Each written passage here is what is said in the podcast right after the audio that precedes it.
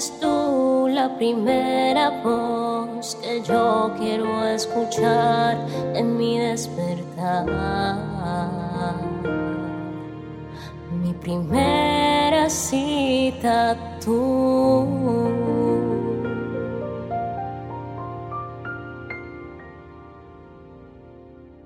Porque mi primer encuentro es contigo, Espíritu Santo.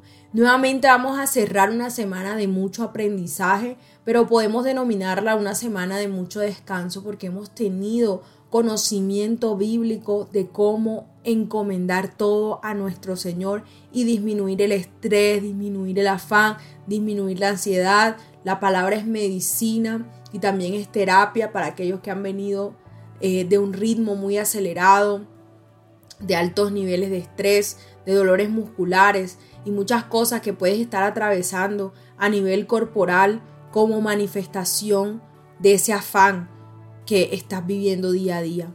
Mi nombre es Isabela Sierra Robles y te doy la bienvenida a un nuevo encuentro devocional y hoy quiero que vayas conmigo a la palabra que está en Proverbios 16, versículo 3 y dice, pon todo lo que hagas en manos del Señor y tus planes tendrán éxito. Mira qué bonito, pero es una orden. Todo lo que hagas, ponlo en manos del Señor. Dios tiene que tener en sus manos, imagínate las manos de Dios con todos tus planes, con todos tus sueños, con todos tus anhelos.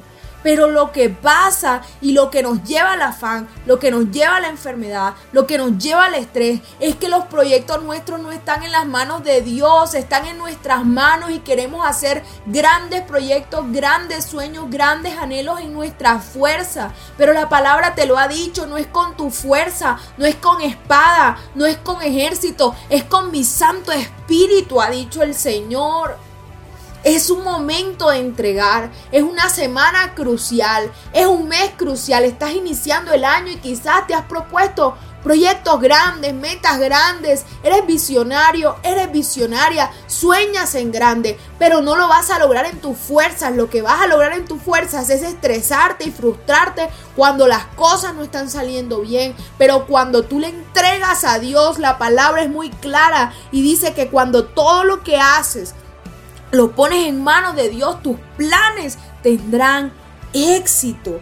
Hay diferentes formas en las que no encomendamos al Señor todo lo que hacemos. Algunos encomiendan el trabajo, pero de forma superficial. Dicen, sí, este proyecto es para el Señor, pero en realidad es para ellos mismos. Otros dicen que le entregan las aspiraciones a Dios, pero se quejan y se desaniman cuando las cosas no marchan como deseaban. Otros encomiendan una tarea por completo a Dios, pero no ponen ningún esfuerzo de su parte.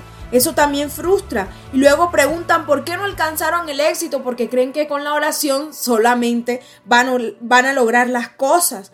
Pero debemos mantener un delicado equilibrio, confiar en Dios como si todo dependiera de Él, mientras nosotros trabajamos como si dependiera de nosotros.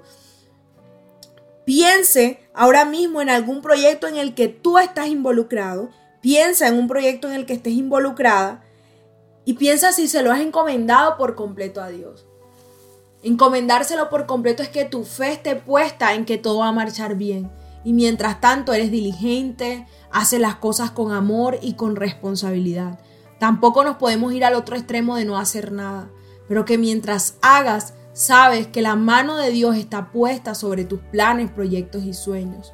Esa es la invitación que Dios nos deja en esta semana y seguramente disminuirá mucho estrés, mucho afán y mucha frustración de tu vida. Tendrás éxito si le entregas todo a Dios. Dios te bendiga.